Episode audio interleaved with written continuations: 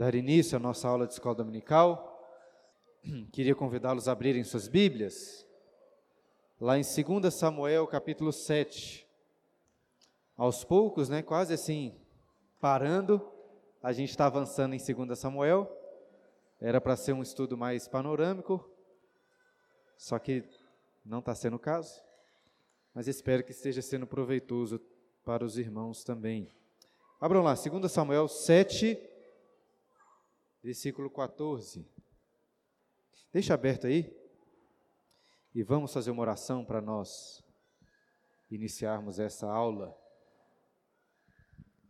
Pai Santo, te louvamos e te agradecemos mais uma vez por esse dia e pedimos a tua bênção, a iluminação do teu espírito neste momento de escola dominical em que iremos meditar e aprender da tua palavra. É o que clamamos a Deus em nome de Jesus. Amém. Antes de lermos esse texto que eu pedi para vocês abrirem, permita-me rapidamente lembrar um pouco do que nós vimos na última aula. É, eu falei anteriormente que se eu fosse fazer um, uma espécie de resumão do capítulo 13 até o final de 2 Samuel, eu diria que esses capítulos formam um relato das consequências do pecado de Davi. No último domingo, por exemplo, no capítulo 13, lemos sobre o abuso de Tamar cometido por Aminon, ambos filhos de Davi. E posteriormente lemos sobre o assassinato de Aminon cometido por Absalão, outro filho de Davi. E depois disso, após alguns anos de fingimento, de falsas reconciliações, Absalão através de uma excelente campanha política, reuniu um grande número de seguidores e marchou para Jerusalém, a fim de iniciar uma guerra civil contra Davi, para assumir o trono no seu lugar. E Davi sabia muito bem que Absalão não estava ali para atacar a cidade de Jerusalém, mas atacar ao rei, e por isso Davi decide fugir.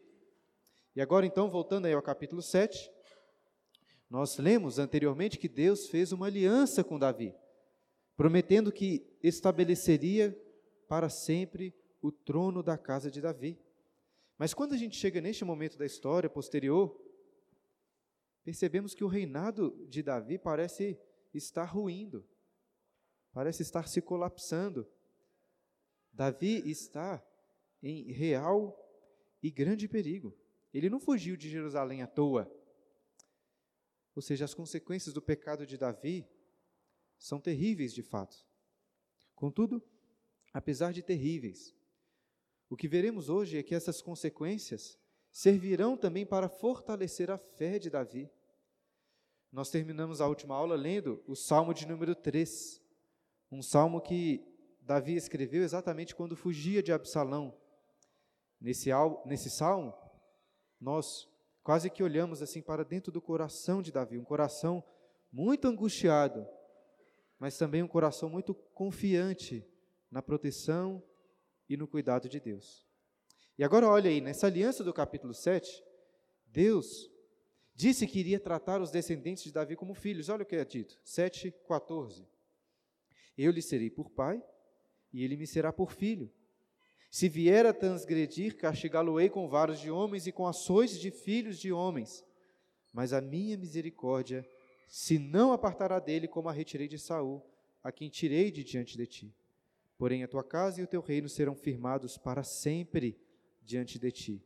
Teu trono será estabelecido para sempre. Deus estava aqui falando da descendência de Davi, mas é exatamente assim que Deus trata o próprio Davi nestes capítulos que leremos hoje. Por causa da transgressão cometida por Davi, ele foi duramente castigado mas como Deus prometeu, a sua misericórdia nunca se apartou de Davi. Pelo contrário, estes castigos, por mais dolorosos, eram de um pai amoroso. A disciplina produziu no coração de Davi fé e esperança. E, e nós iremos ver hoje esse cuidado de Deus para com Davi em sete diferentes encontros que ele terá ao longo da sua fuga. Serão encontros com amigos leais, com falsos amigos e até com inimigos. Ainda assim, todos encontros serão muito importantes para a fé de Davi. Então, para você ter uma ideia de, geral desses encontros, coloquei aqui um esboço. É, os primeiros seis encontros acontecem entre o capítulo 15, versículo 17, onde nós paramos a última vez, até o capítulo 16, versículo 14. E depois do capítulo 16, versículo 15, até capítulo 17, versículo 26, o autor do livro de Samuel muda é, o palco, vamos dizer assim, dessa história para narrar aquilo que estava acontecendo em Jerusalém com Absalão. Inclusive mostrando para nós que somos leitores como que Deus estava cuidando de Davi, mesmo sem Davi estar o sabendo. No entanto, é, nós vamos deixar essa parte da aula do, lá, do que acontece em Jerusalém para dessa parte do texto, né, para a próxima aula. Hoje vamos ficar nos encontros e vamos posteriormente pular lá para o final do capítulo 17, como coloquei ali no esboço, onde leremos sobre um sétimo e último encontro de Davi em sua fuga. Então, esse é o esboço geral. Inclusive, a, a tinta em azul está começando a falhar, né? Mas acho que dá para vocês enxergarem aí e vai ser bom para vocês acompanharem. Mas quero convidá-los a abrirem suas Bíblias lá em 1 Samuel capítulo 15 e deixem suas Bíblias abertas aí à medida que nós formos avançando no texto. Este é o primeiro encontro com os aliados de Davi na última casa em Jerusalém. 15 17. Tendo, pois, saído o rei com todo o povo após ele, pararam na última casa. Todos os seus homens passaram ao pé dele, também toda a guarda real e todos os geteus, seiscentos homens que o seguiram de Gate, passaram adiante do rei. Então, fugindo de Jerusalém, Davi parou ali na última casa da cidade para se encontrar com os homens que eram leais ao rei, que fugiriam junto com ele. E a impressão que tem é que eles pararam ali na última casa porque Davi não estava obrigando ninguém a ir com ele. imagino que eles pararam ali exatamente para saber quem iria com Davi, porque todos ali tinham a opção de permanecer. Mas a partir daquele ponto, passariam apenas aqueles que voluntariamente eram leais ao rei. Em momentos de angústia, como Davi estava passando, uma das piores coisas que pode nos acontecer é ficarmos sozinhos. Muitas pessoas até preferem se isolar quando estão tristes, mas isso só piora a dor. E Davi não estava sozinho. Deus estava com ele, e Deus estava com ele também, também através desse grupo de homens leais ao rei, leais ao ungido do Senhor. Assim como Deus também está conosco quando passamos por perseguições e provações através dos irmãos da igreja, que são leais ao nosso Rei Jesus. Mas quem são esses homens aí que passaram adiante de Davi pela última casa de Jerusalém? Primeiro, note aí, são citados os seus homens, aqueles amigos fiéis de Davi. Depois, citada a sua guarda real e de forma impressionante são citados, citados 600 geteus, homens que o seguiram de Gate.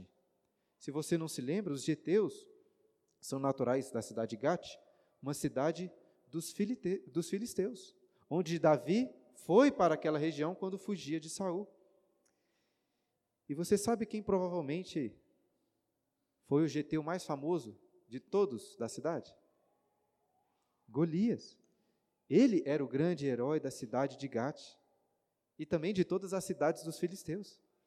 Talvez você não se lembrasse que Golias era de Gate, Geteu, mas certamente você se lembra que Davi matou Golias.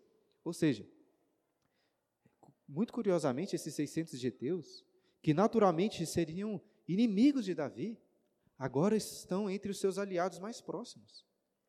Isso é muito impressionante. Enquanto Davi foi rejeitado pelo seu próprio filho por um grande número de seguidores israelitas, são os gentios de Gate que mostram lealdade ao ungido do Senhor, ao rei. Espero até que essa informação o faça lembrar de outro rei, ungido do Senhor, que foi rejeitado pelos seus, mas recebido por muitos gentios. Mas voltando a Davi, imagino que Deus deve ter dado consolo ao seu coração.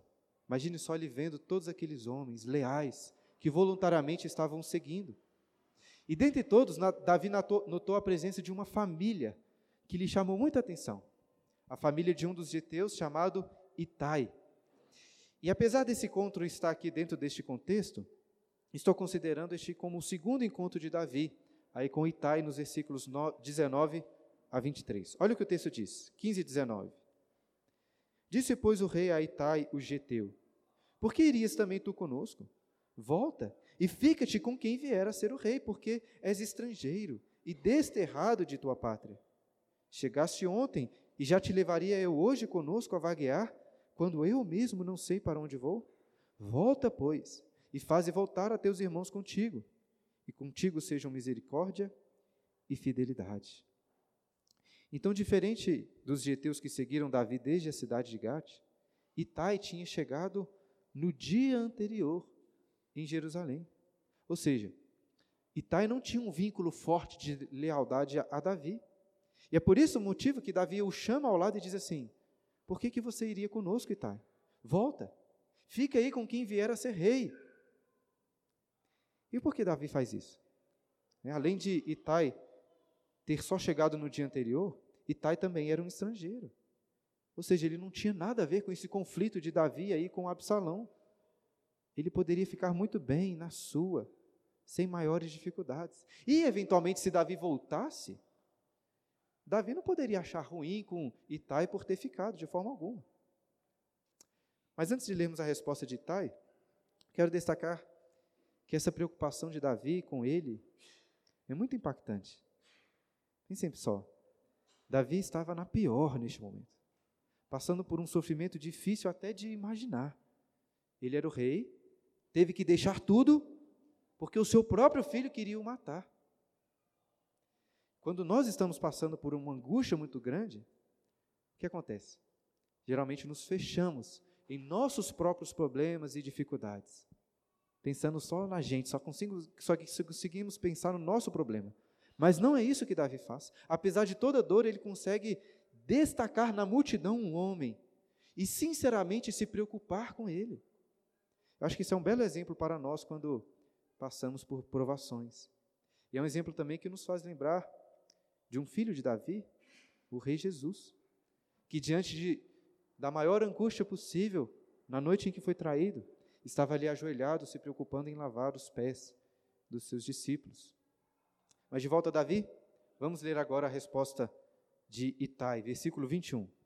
Respondeu, porém, Itai ao rei: Tão certo como vive o Senhor e como vive o rei, meu senhor, no lugar em que estiver o rei, meu senhor, seja para a morte, seja para a vida, lá estará também o teu servo. Davi tinha dito para Itai ficar, Itai ficar ali com quem seria rei em seu lugar. Itai, porém, parece até que com mais confiança que Davi, diz para ele: Você é o rei, Davi, o meu senhor. Então, tão certo como vive Yahvé, o Senhor, eu vou ficar com você, seja para a morte, seja para a vida. E lembre-se que esse cara era um estrangeiro que tinha chegado ontem em Jerusalém. Muito impressionante. E Itai não estava falando isso da boca para fora. Ele, ele mal tinha tirado as coisas da caixa de mudança dele e já empacotou tudo novamente para seguir Davi com toda a sua família. E o versículo 22 diz algo que eu acho curioso. Versículo 22, olha aí. Então disse Davi a Itai: Vai e passa adiante. Assim passou Itai, o geteu, e todos os seus homens, e todas as crianças que estavam com ele. Veja que o texto faz questão de ressaltar que ele foi com todos os seus homens e com as crianças.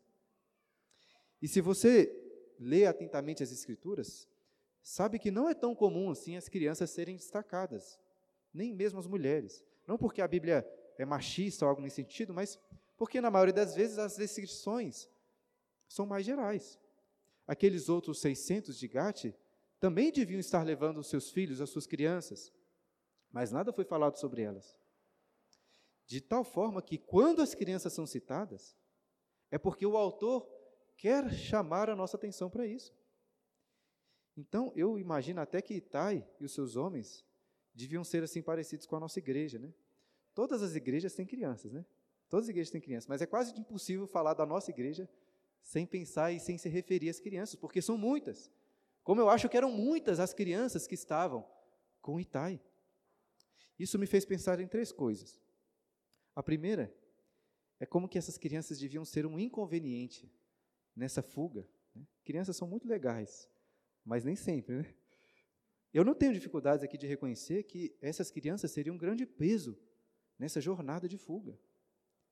Mas, claro, apesar do inconveniente, a segunda coisa que eu pensei é que é muito difícil ficar e permanecer triste junto de crianças. Mesmo nas horas de dor, elas nos fazem rir, nos trazem alegria. E por fim, a terceira coisa que essas crianças me fizeram pensar foi no nível de comprometimento de Itai para com Davi.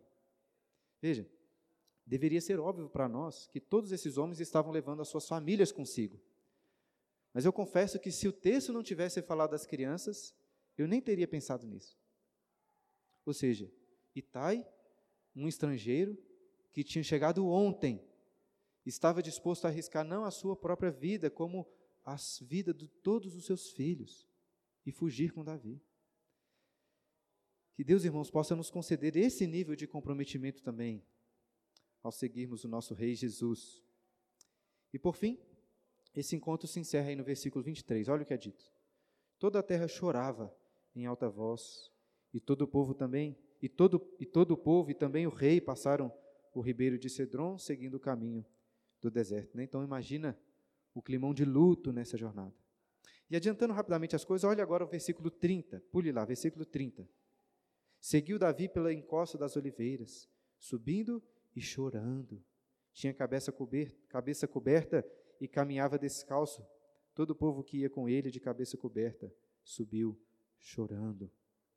Eu destaco esses versículos para não perdermos de vista quão grande era a dor de Davi, mas não só a dele, porque todos estavam juntos chorando, junto com ele. Como diz o versículo 23, né? Toda a terra chorava em alta voz. Mas Deus estava com Davi e o seu povo também. Vemos mais provas disso aí nos próximos versículos, versículo 24 até o 31.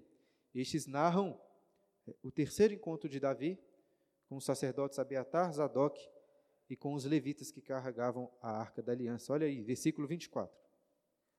Eis que Abiatar subiu e também Zadok, e com este todos os levitas que levavam a arca da aliança de Deus Puseram ali a arca de Deus, até que todo o povo acabou de sair da cidade. Então disse o rei a Zadok: Torna a levar a arca de Deus à cidade. Se eu achar graça aos olhos do Senhor, ele me fará voltar para lá e me deixará ver assim a arca como a sua habitação. Se ele, porém, disser: Não tenho prazer em ti, eis-me aqui, faça de mim como melhor lhe parecer. Eu acho que para entendermos melhor essa fala de Davi, precisamos nos lembrar do que aconteceu lá no início de 1 Samuel. Os israelitas estavam perdendo uma guerra contra os filisteus, e por isso, os sacerdotes de então, Ofini e Finéias, levaram a arca da aliança para o arraial de guerra, achando que isso mudaria a sorte dos israelitas. No entanto, eles foram derrotados novamente, e para piorar, o que aconteceu? Os filisteus tomaram consigo a arca da aliança. Sei se vocês se lembram desse, desse episódio. Na época, os israelitas acreditavam que podiam usar a arca da aliança como se fosse uma espécie assim de amuleto sagrado que iria os abençoar. Davi, porém, sabia melhor. Ele confiava que Deus é quem estava no controle de todas as coisas e que o lugar da arca era em Jerusalém, onde Deus fez uma aliança com Davi. Lembre-se até que Deus fez essa aliança com Davi logo após Davi ter trazido para Jerusalém a arca. E é por isso que eu acho que Davi não ousa levar consigo a arca como se fosse assim um amuleto sagrado que garantisse a proteção divina. Por quê? Porque Deus não dependia da arca.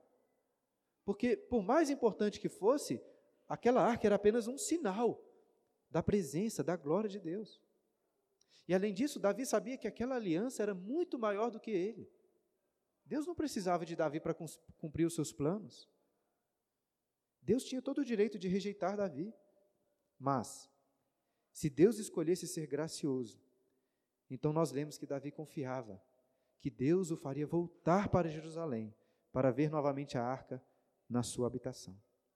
Então perceba sim como aquilo que eu tenho destacado desde o início é justamente nesse período de, período de perseguição, de tristeza, que Deus trabalha o coração de Davi, aumentando a sua fé. Quando tudo estava bem, quando Davi estava ali no conforto do seu palácio, ele cometeu algo terrível. Mas agora, no aperto da perseguição, Davi está aprendendo a confiar apenas no Senhor novamente. É claro que a gente não tem desculpa para pecar quando está tudo bem. Muito pelo contrário. Ainda assim, percebemos na prática aquilo que Tiago disse em sua carta, né, capítulo 1, versículo 2. Meus irmãos, tende por motivo de grande alegria o passardes por várias provações, para que a aprovação da vossa fé, uma vez confirmada, produza perseverança. É isso que estava acontecendo com Davi. Ele estava triste, mas ele não estava reclamando, murmurando, com pena de si mesmo. O sofrimento de Davi claramente foi um instrumento de Deus para prová-lo e apurar, apurar a sua fé. Portanto, irmãos, que ao passarmos também por, provações, ao invés de ficar reclamando, nos vitimizando, que as angústias possam nos fazer confiar ainda mais na necessidade que temos da graça e do cuidado de Deus. Agora, confiar no cuidado de Deus não significa ficar assim sentado sem fazer nada. Davi confia em Deus, mas Davi não é bobo. E com aquela lealdade, a lealdade dos sacerdotes, Davi percebe uma boa oportunidade.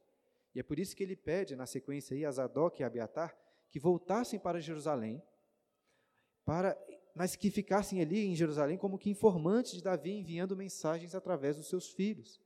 E isso vai ser muito importante para Davi, como veremos depois no capítulo 17. Porém, a primeira mensagem que chegou a Davi, nesse contexto, não foi uma mensagem muito confortadora. Olha aí, capítulo 15, versículo 31. Então, fizeram a saber Davi, dizendo: Aitofel está entre os que, os que conspiram com Absalão. Pelo que disse Davi: Ó Senhor, peço-te que, te, peço que transtornes em loucura o conselho de Aitofel. Nós já sabíamos antes que Aitofel estava entre os conspiradores, porque já foi dito. Davi, porém, só ficou sabendo disso agora. E ele sabia que não era uma boa notícia, porque Aitofel era um excelente conselheiro de guerra. Mas Davi confiava mais em Deus e faz uma oração: Ó oh, Senhor, peço-te que transtornes em loucura o conselho de Aitofel. E perceba assim com essa oração que, por um lado, Davi estava confiante que Deus estava no controle e poderia até rejeitá-lo, porque foi isso que ele disse aos sacerdotes quando devolveu a arca. Mas, por outro lado, Davi não estava desistindo de tudo. Ele ora ativamente a Deus por livramento. E ele ora por um livramento muito específico para que Deus transformasse o conselho de Aitofel em loucura, de tal forma que Davi tivesse uma oportunidade para sair vitorioso nessa situação. Uma das perguntas mais comuns que é levantada em relação à soberania de Deus, e que já levantamos muitas vezes aqui na igreja, é a seguinte: se Deus é soberano sobre todas as coisas, se Ele controla tudo o que acontece, qual é o propósito da oração? Eu já até ouvi bons pregadores respondendo essa pergunta que devemos orar simplesmente porque Deus ordena que a gente faça isso. Então já é o suficiente. E é verdade que Deus ordenar as coisas já é o suficiente para obedecermos. Mas não é assim que as coisas funcionam. E nem é só por isso que devemos orar. Eu acho que uma das coisas mais importantes que devemos entender sobre a soberania de Deus é que ele determinou tantos os fins como os meios para que esses fins sejam alcançados. Então, pensa aqui no caso de Davi. Deus já havia decretado que o conselho de Aitofel se tornaria em loucura posteriormente? Deus já tinha determinado isso. No entanto, um dos meios que Deus usou para isso foi justamente essa oração de Davi. De outra forma, ela não estaria registrada aqui para nós, porque o autor quer que a gente perceba isso. Davi orou, Deus ouviu e atendeu. Atendeu a Davi. Portanto, meu irmão, quando você estiver diante de uma notícia ruim como de Davi, de uma doença, de um desemprego, de um perigo, do que for. Não confie em Deus calado, como se nada pudesse fazer. Como assim, né? Confie em Deus, que eu quero dizer, né? Confie em Deus orando. sabendo que sim, por si mesmo você não pode fazer nada, mas Deus ouve as suas orações, e Deus é um Pai bondoso, que pode atendê-las. E a resposta da oração de Davi virá de uma forma plena lá no capítulo 17.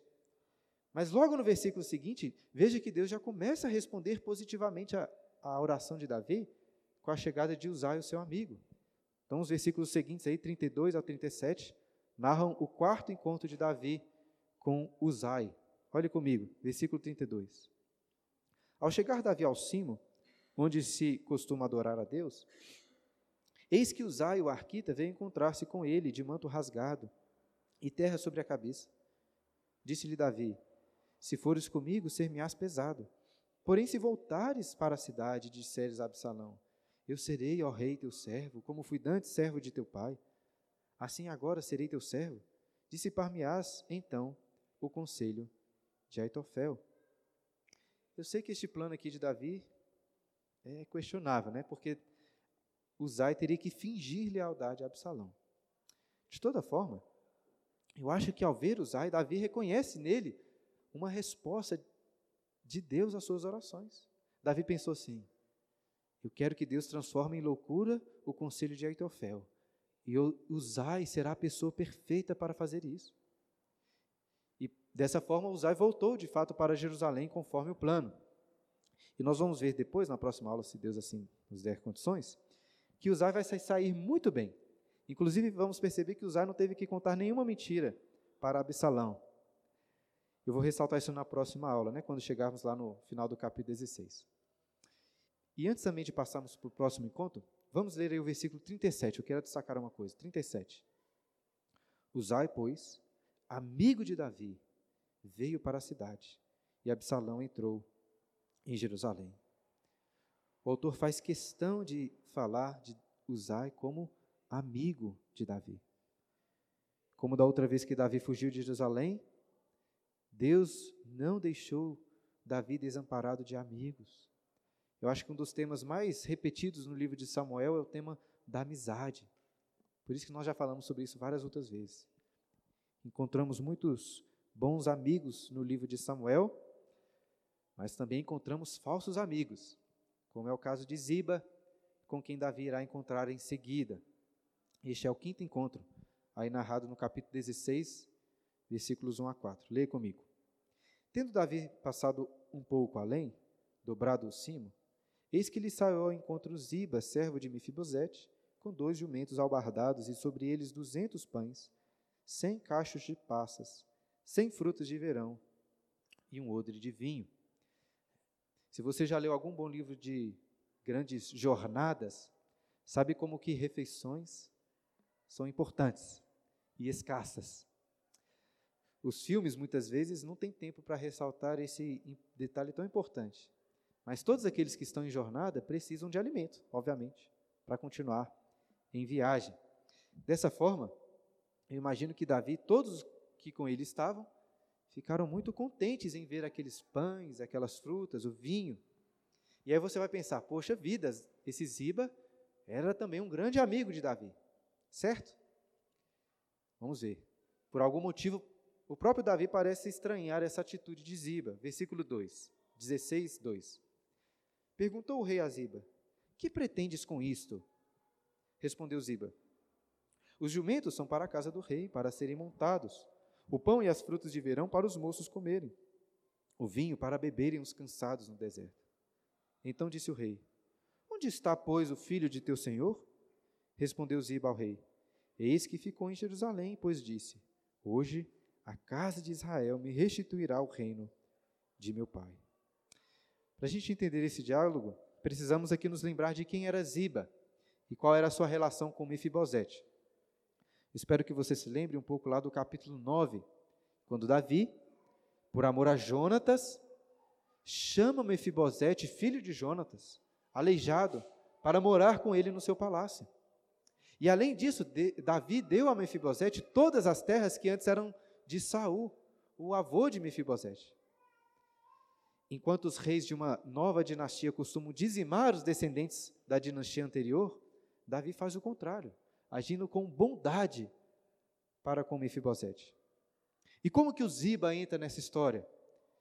Ziba era um servo antigo de Saul, provavelmente o mordomo de toda a sua casa.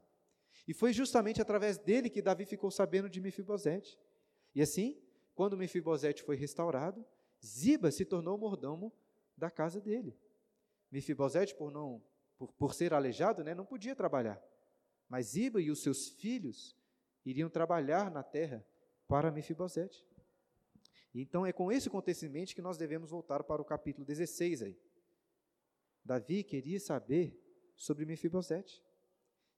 E Ziba diz que Mefibosete havia abandonado sua lealdade ao rei, o traído, e enxergado nessa fuga de Davi a esperança de ter o reinado de Saul restaurado a ele.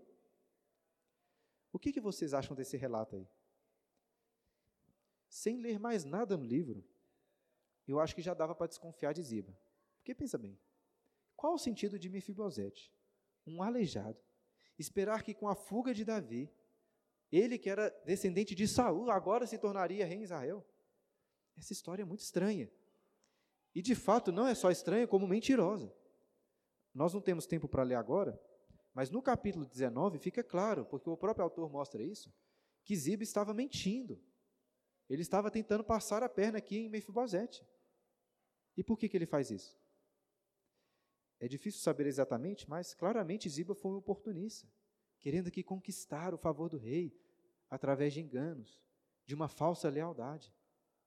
E curioso que, pelo menos a princípio, o plano de Ziba deu certo, porque olha o que, que Davi diz no versículo 4. Então disse o rei a Ziba: Teu é tudo que pertence a Mefibosete. Parece que ele deu a, a Mefibosete, então, que tinha antes dado a, ó, deu a Ziba aquilo que antes pertencia a Mefibosete. Disse Ziba: Eu me inclino e achei eu mercê diante de ti, ó rei, meu senhor.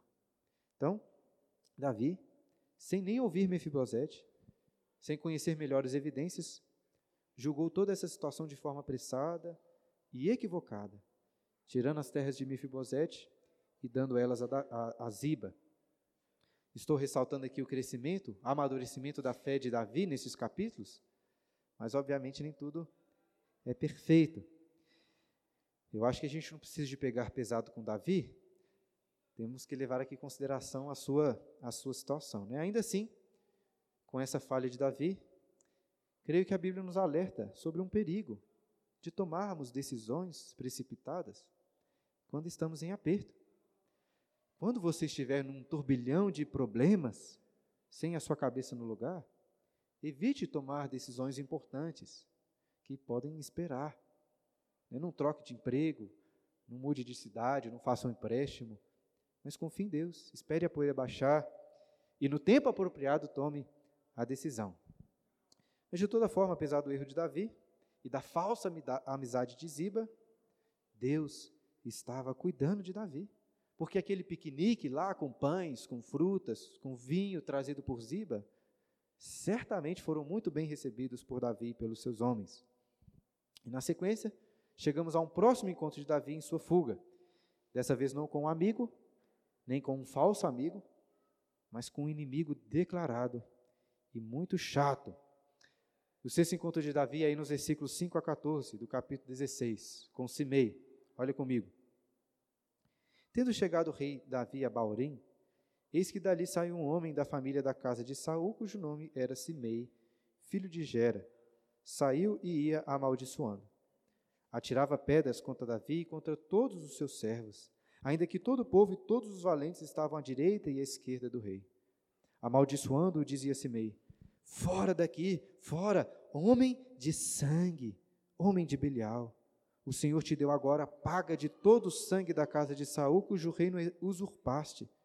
O Senhor já o entregou nas mãos de teu filho Absalão. Este agora na tua desgraça, porque és homem de sangue. Claramente Simei tinha um ódio profundo por Davi. E seu ódio era tão grande que tirava até mesmo a sua razão agia como um louco aqui. Pense comigo, Davi estava passando por aquela cidade, junto com os seus valentes, como o texto diz, homens fortes, homens temíveis. Mas Simei não estava nem aí para isso. Ele fica jogando pedras em todos e rogando maldições a Davi. Curioso que quando estamos passando assim por pelo abismo do sofrimento, sempre aparece alguém para jogar pedra, para ficar tornando, para tornar a situação ainda pior. E já seria ruim se Simei amaldiçoasse Davi pelos erros que Davi de fato cometeu, né? atirando ali, como se atirando em cachorro morto. E Davi de fato tinha cometido coisas terríveis, dignas de repreensão. Contudo, se você reparar bem, Simei estava caluniando Davi, estava o acusando de coisas que não eram verdade. Veja aí no versículo 8 que Simei afirma que Deus estava castigando Davi por causa do sangue da casa de Saul, cujo reino usurpaste. E se tem uma coisa que o livro de Samuel faz questão de ressaltar, é que Davi não fez isso aqui. Ele não levantou um dedo sequer contra Saul, nem mesmo contra os seus descendentes, pelo contrário. Davi foi severo com aqueles que fizeram qualquer mal aos descendentes de Saul. Agora imagine você no lugar de Davi. Você está na pior, no fundo do poço, e ainda parece um maluco jogando pedras, o caluniando, o que, que você faria? Eu acho que eu faria exatamente o que foi proposto por Abissai aí, Abisai no, no versículo seguinte. Olha só. Então, 16, 9. É, então Abisai, filho de Zeruia, disse ao rei: Por que amaldiçoaria este cão morto ao rei, meu senhor? Deixe-me passar, e lhe tirarei a cabeça. Eu li um comentário genial sobre esse versículo que disse assim: Abisai propôs isso porque ele observou bem, observou bem que pessoas sem cabeça não conseguem amaldiçoar. E realmente, parecia uma boa medida para interromper aquelas maldições. E como disse antes, para mim, pelo menos, parecia uma boa resolução do problema. Davi, porém, faz algo maravilhoso. Eu acho até que esse é um dos momentos em que Davi mais se assemelha ao verdadeiro ungido de Deus ao rei Jesus. Olha a resposta de Davi, versículo 10. Respondeu o rei: Que tenho eu convosco, filhos de Zeruia? Né? Abisai era irmão de, de Joabe, né? outro filho de Zeruia, esses, aqueles caras assim, sangue no olho. Né? Ora, deixai-o amaldiçoar, pois se o Senhor lhe disse amaldiçoa Davi, quem diria, porque assim fizeste? Disse mais Davi a Abisai e a todos os seus servos: Eis que meu próprio filho procura tirar minha vida, quanto mais ainda este benjamita. Deixai-o que amaldiçoe, pois o Senhor lhe ordenou. Talvez o Senhor olhará para a minha aflição e o Senhor me pagará com bem a sua maldição desse dia. Prosseguiram, pois, o seu caminho, Davi e os seus homens. Também Simei, e ao longo do monte, ao lado dele, caminhando e amaldiçoando, e atirava pedras e terra contra ele. O rei e todo o povo que ia com ele chegaram exaustos ao Jordão e ali descansaram. Eu disse que Deus estava trabalhando no coração de Davi, e é perceptível como encontramos aqui um homem muito maduro na fé, apesar de todo o sofrimento. E é um homem muito diferente daquele que anteriormente ouviu insultos de Nabal. Lembra-se desse caso? E decidiu destruir Nabal, matar todos os homens. E Davi de fato teria feito isso se não tivesse sido antes apaziguado por Abigail. Mas como Davi está diferente agora? Eu não acho que essas, essas pedras atiradas por Simei eram assim muito nocivas. É, é claro que deviam machucar, mas não acho que era necessariamente um ataque contra a vida daqueles homens. Eu acho que era mais um sinal assim, de raiva, de desprezo. Tipo hoje jogar tomate, sei lá, casca de banana, Ainda que pedra doesse mais, né, obviamente. E eu destaco isso, irmãos, porque dessa forma, Davi nos dá um excelente exemplo de como sofrer insultos, ainda que insultos mentirosos.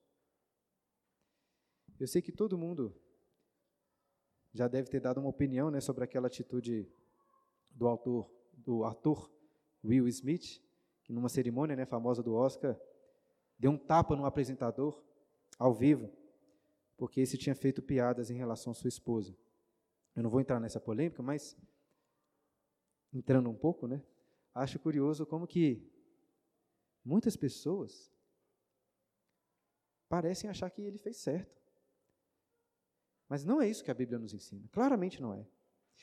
Eu sei que palavras podem, em certo sentido, né, machucar muito, às vezes até doem mais, em algum sentido, do que ataques físicos. Mas a gente vive assim um contexto muito fragilizado. Eu creio, irmãos, que agressões físicas nunca, nunca se justificam diante de insultos, ainda que sejam mentirosos. Acho, essa atitude de Davi aqui é um bom exemplo para nós.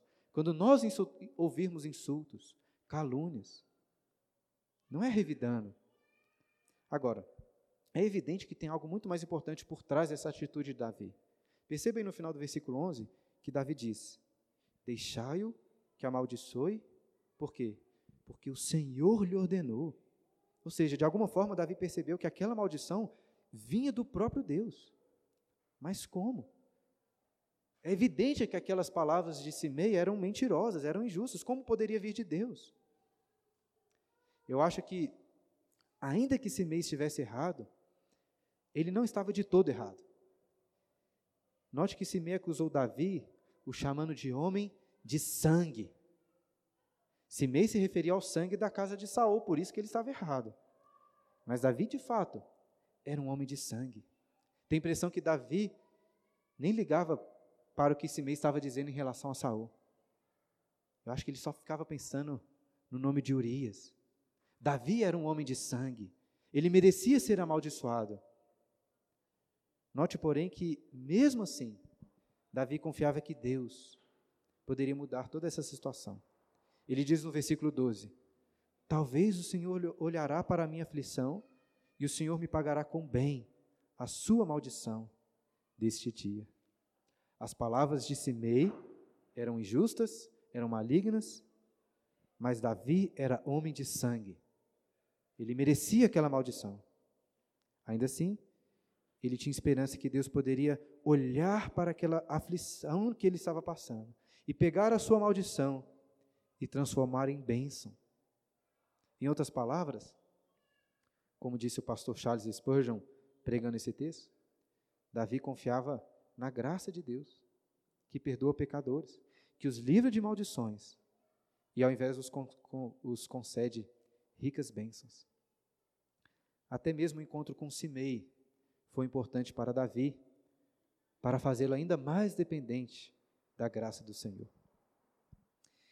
E como disse antes, a partir do versículo 15, na sequência, o autor do livro vai mudar o palco da história para contar aquilo que estava acontecendo em Jerusalém enquanto Davi estava fora. Nós vamos deixar para estudar melhor esses versículos na próxima aula, porque eles dizem é, respeito ao, que, ao desfecho da guerra no capítulo 18, dessa guerra civil, né? Mas antes de concluir, eu queria pular com vocês então para o final do capítulo 17, para o sétimo e último encontro de Davi em sua fuga. 17, 27. Pulei.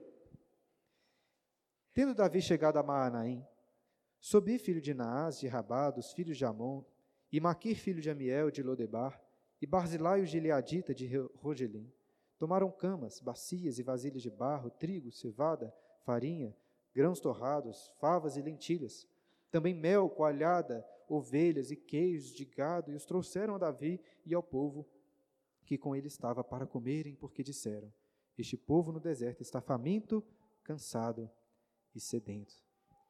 Então, por fim, três homens apareceram aí para ajudar Davi. O primeiro é Sobi, filho de Naás. Naás era um amigo antigo de Davi do passado, e agora seu filho vem ao seu encontro. O segundo homem, Maquir. Foi Maquir quem recebeu Mefibosete em sua casa quando ele fugia, é, antes né, de Mefibosete ir morar com Davi em Jerusalém. E o terceiro é Barzilai. É, Barzilai é um homem idoso e muito rico, que ele vai voltar a aparecer em cena aí lá no capítulo 19. Esses três homens então levam presentes valiosos a Davi. Note, que além, note aqui os detalhes, né? Além de muita comida, trigo, cevada, queijos, mel, eles chegaram a levar até camas para Davi e para os seus homens. Isso que é cuidado, né? Imagino que até então aqueles homens deviam estar dormindo assim no chão, no deserto, muito desconfortáveis. Eu não acho que essas camas aqui levadas eram confortáveis para os padrões que nós temos hoje. Mas para Davi deve ter sido um grande alívio. Apesar de todo o sofrimento, note como que Deus estava cuidando de Davi até nos detalhes. No início eu ressaltei que se fosse fazer um resumão do capítulo 13 de 2 Samuel, né, até o final do livro, diria que esses capítulos formam é, um relato das consequências do pecado de Davi. Mas a gente não deve pensar apenas em consequências negativas. Por um lado, são sim consequências terríveis.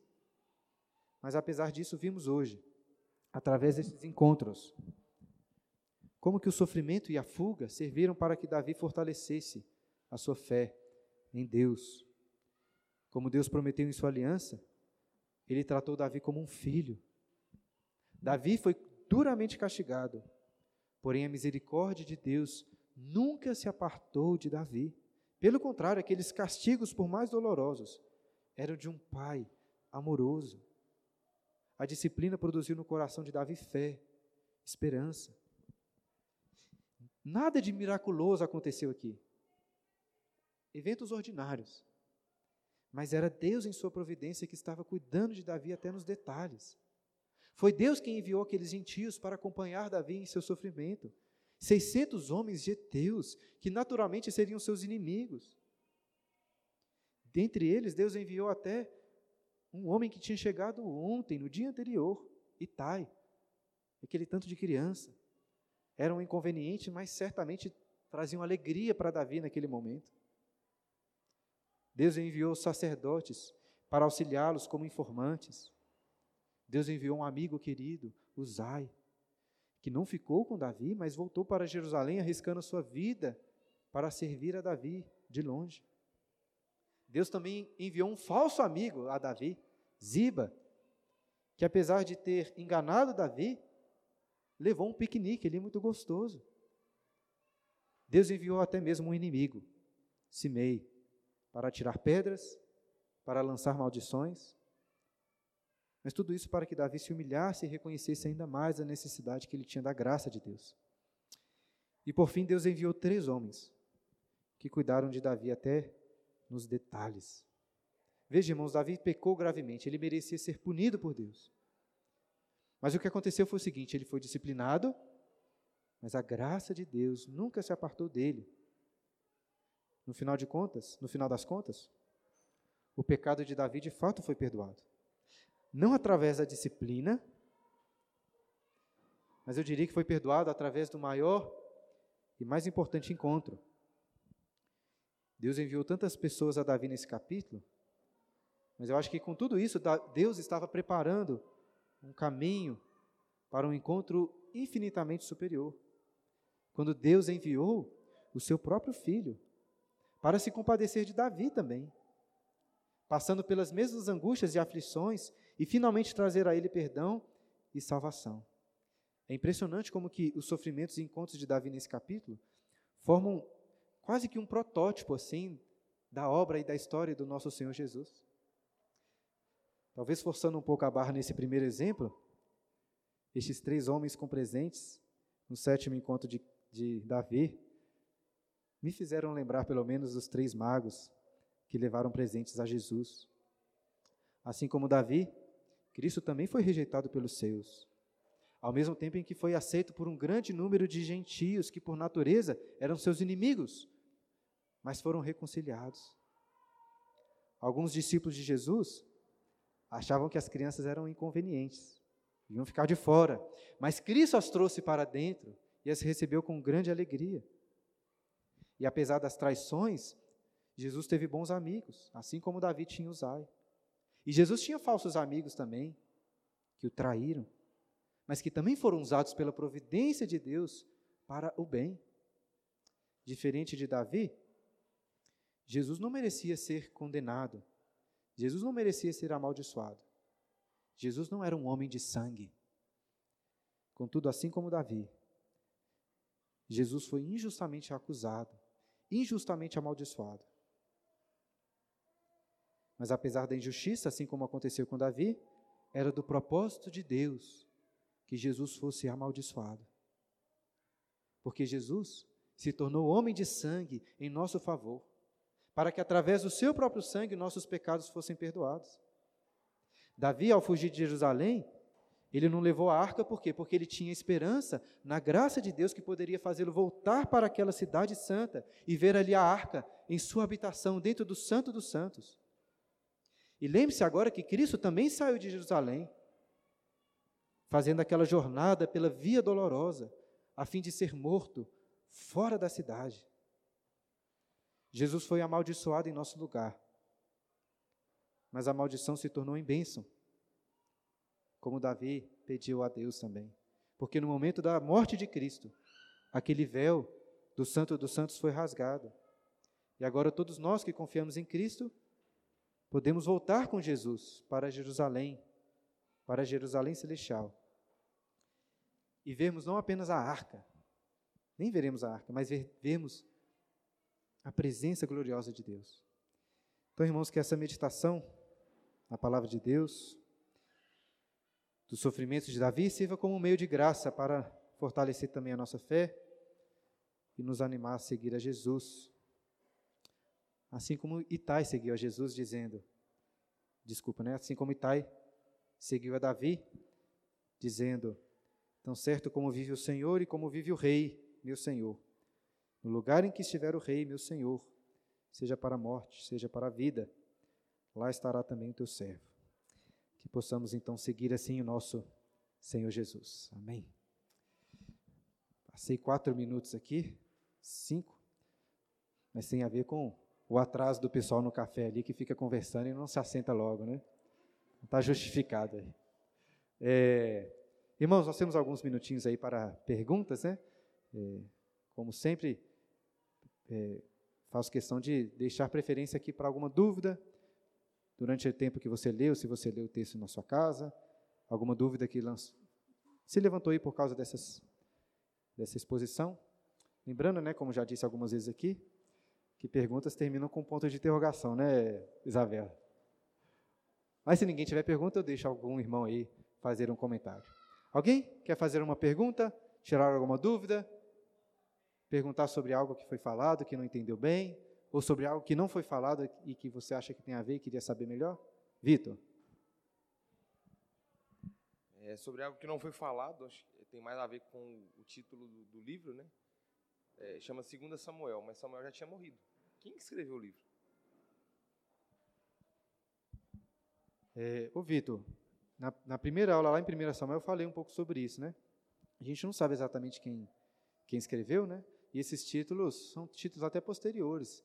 É, não são títulos originais, não são títulos que foram dados depois. Inclusive na Bíblia hebraica, 1 e 2 Samuel era um livro só, como já, já expliquei. Né? A gente não sabe quem escreveu, mas certamente foi algum profeta de Deus. E o povo ali reconheceu nesses relatos um registro histórico, mas mais do que isso, né, um registro inspirado pelo próprio Deus. Mas Samuel já tinha morrido já faz tempo. Ele não voltou dos mortos para escrever, não. Né? Eu acho que não, né? O Éder talvez pense diferente. Alguém? Outra pergunta? Ah, Joião. Ô Bruno, quando você falou do Zipa, Ziba, o falso amigo, eu, eu tenho uma, uma dúvida e eu gostaria que você trouxesse um esclarecimento bíblico a respeito da desconfiança, porque a gente como cristão, eu, eu me sinto muito assim pouco à vontade de desconfiar das pessoas. Quando eu desconfio das pessoas, eu sinto como se eu não estivesse sendo crente, porque fica parecendo que eu estou sendo muito maldosa. Mas, por outro lado, na, na, no nosso cotidiano também, isso pode trazer problemas, como aconteceu, por exemplo, no caso do encontro de Davi com Ziba. Então, eu queria um esclarecimento assim, bíblico a respeito disso na nossa vida prática, de como lidar com a desconfiança. Essa é uma excelente pergunta, muito, muito prática mesmo. E a gente falha muito em não entender isso aí. É, Joel, eu não tenho tempo aqui para talvez para ler e levantar textos bíblicos. Vou trazer uma opinião aqui sobre o assunto e depois eu posso talvez explicar melhor e fundamentar melhor. Mas em resumo, eu creio o seguinte, que nesses, nos relacionamentos que nós temos com outras pessoas, a gente tem que por um lado ser totalmente crente, confiando mesmo, em certo sentido cegamente, mas em outro sentido, ao mesmo tempo, devemos ser completamente céticos e desconfiar de tudo. O que, eu quero dizer com isso? Então, São duas coisas aparentemente contraditórias, né? Mas que não são contraditórias, a meu ver, se você faz da, da forma devida em sentidos diferentes. Em que sentido eu acho que nós devemos ser é, céticos? Vamos pensar aqui no ceticismo, né, de duvidar. A Bíblia nos ensina claramente que homens mentem, homens, mesmo quando não mentem, se enganam, e, enfim, e nos exorta, inclusive, a não colocarmos a nossa confiança em homens. Então, é, nesse sentido, eu acho que a gente tem que ser cético em relação a tudo. Não só homens, mas em relação a tudo mesmo. Que as pessoas dizem. Porque existe uma chance delas estarem mentindo. Entende o que eu quero dizer? Então, quando, por exemplo, alguém falar mal de outra pessoa para você, igual o Ziba falou, né? Ah, Mefibosete fez isso. Eu acho que, por um lado, você tem que ser completamente cético. O que, que isso significa na prática? Você vai falar assim, não, você está mentindo? Não é isso que eu estou querendo dizer. Mas na prática significa o seguinte: olha, até eu ter evidências concretas de que o que ele está falando é verdade, eu não vou tomar isso por certo. Eu não vou agir como se isso fosse verdade. Entende o que eu quero dizer? É esse ceticismo que eu estou falando. Não é de considerar assim, ah, essa pessoa está mentindo para mim. Mas é o seguinte: até eu não ter uma confiança plena que o que ela falou é verdade, então eu não vou tomar isso como certo. Ainda que seja verdade, eu não vou assumir isso. E como que isso se dá na prática, por exemplo? Muito fácil de perceber. Alguém chega para você e fala mal de uma pessoa. É, às vezes é difícil, assim, às vezes você nem está num contexto que você possa, talvez, conversar com a pessoa e falar assim, olha, eu... ruim, né? Você, você é aquela pessoa chata que toda hora está chamando atenção, é, não fica falando mal aí do seu próximo e tal. Às vezes é bom fazer isso, mas nem sempre é possível. Ainda assim, eu acho que sempre que você ouvir falar de qualquer pessoa, não tome por certo, a não ser que você antes converse com ela ou que você mesmo tenha visto, etc. Né? Não tome por certo é, impressões ou o que as pessoas dizem sobre outros. Seja cético. Por outro lado, eu acho que nós devemos é, ser crentes no que as pessoas dizem. Em que sentido? De, no nosso relacionamento com aquela pessoa que falou, é, até ser, ela ser provado, ser provado contrário, assumir que o que ela está falando é verdade. Então, se alguém virou para você e falou assim: Olha, Joelma, ontem eu não fui na sua casa porque eu estava doente. Aí você pensa assim: pô, nem estava doente, não, eu devia estar tá com preguiça, não queria vir na minha casa, etc. Né? né? Fiz aqui uma comida super gostosa para ela, né? sou super talentosa aqui na cozinha, fiz um, preparei, ela não veio, fiquei chateado com ela e nem estava doente, não, só não quis vir mesmo. Às vezes passa esse tipo de coisa na nossa mente. É nesse sentido que eu acho que a gente tem que ser crente. A gente não deve fazer isso. A gente tem que acreditar no que a pessoa diz. Ainda que às vezes pareça um pouco duvidoso. Se a gente não tem confiança de que o que ela diz é verdade, no nosso relacionamento com ela, se assume que seja verdade. Entende? Ou não? Quando for em relação a outras pessoas que está falando mal, não é que você vai assumir que ela está falando mentira. Mas você também, você pode até dizer para ela, assim, olha, é, eu respeito o que você está dizendo, etc., mas eu não posso assumir o que você está falando sem conversar com aquela outra pessoa. Posso conversar com ela e falar que você me disse isso e tal? Entende? Então, acho que a gente tem que conciliar essas duas coisas, ceticismo e crendice, nesse sentido que eu estou dizendo. E querer, assumindo que ela está falando a verdade no, no, relacionamento com ela, não ficar, ah, isso não é verdade, não, parece que é mentira. A gente não deve fazer isso. É o que você falou, né? Que você tenta fazer. Se esforçar para assumir que o que a pessoa está falando é verdade. Ah, faltou o trabalho por quê? Porque estava passando mal? Ah, não estava passando mal nada. É ruim a gente assumir isso nos relacionamentos, até com pessoas que não são crentes. Mas, ao mesmo tempo, não, não tem problema você investigar melhor. Tipo assim, você fazer perguntas, mas você estava doente mesmo e tal? Entende o que eu quero dizer? Não no sentido de você está mentindo, mas no sentido assim de, pô, as pessoas mentem, então tudo bem eu questionar aqui e saber melhor se o que ela disse é verdade. Não foi um resumo tão pequeno assim, mas deu para responder? Faz sentido? Então, beleza. O João. Vou fazer um adendo rapidinho porque há pouco tempo a gente conversou muito sobre esse assunto, o, Bruno e eu, de uma situação específica é, entre a gente mesmo, né? Mas só um adendo, porque o Bruno falou sobre quando a pessoa fala dela mesmo e quando a pessoa comenta de outro. E eu colocaria mais um, mais uma, um cenário, que é quando a gente tem impressão de alguma coisa, sem ninguém falar. Por exemplo, é, eu, eu percebi o jeito que você chegou hoje, a forma como você me deu bom dia, pareceu que você não está indo com a minha cara mais. E eu, tomo, eu confio tanto em mim que eu tomo aquilo como verdade, e na minha cabeça é super verdade que você nem quer conversar comigo mais. parece uma infantilidade que eu estou falando, mas acontece muito, assim, muito mesmo. A, a, a, gente vê as pessoas tomando algumas atitudes e a gente é, interpreta aquilo sozinhos, entende que aquilo é verdade e a gente não desconfia de nós mesmos, né? Então acho que o que o Bruno falou da gente saber que os outros mentem, isso se aplica a nós também. Assim, as nossas percepções elas são tortas, elas são estranhas e a gente também não deve confiar na gente, né? Então, assim, andar uma milha a mais e, e, tentar entender com o outro se aquilo, de fato, aquela impressão se confirma ou não. Acho que vale também. Muito bom, é isso aí. Talvez, em resumo, seja assim, sempre assumir o melhor do próximo até que seja provado o contrário, né? Uma espécie de julgamento que a gente faz, né? É um julgamento simples que a gente faz só na nossa mente, mas é igual um julgamento de tribunal, né? No tribunal você não tem a pessoa não é inocente até ser provado o contrário. Eu acho que nosso relacionamento tem que ser assim também. Muito boa colocação. É, essa pergunta eu respondi demorou mais, então não vou deixar mais perguntas não, que a gente precisa de encerrar. Se você tiver dúvidas, depois você pode me procurar, ou, enfim, pergunta na próxima aula. Vamos encerrar a nossa escola dominical? Vamos fazer uma oração, irmãos, para a gente terminar? Deus Santo, te agradecemos por essa, por essa aula, pelos ensinos da tua palavra que façam morada em nossos corações e produzam fruto ali, ó Deus, pela obra do Teu Espírito Santo. Nos abençoe nesse dia, dia tão deleitoso do Senhor. É o que nós clamamos em nome de Jesus. Amém.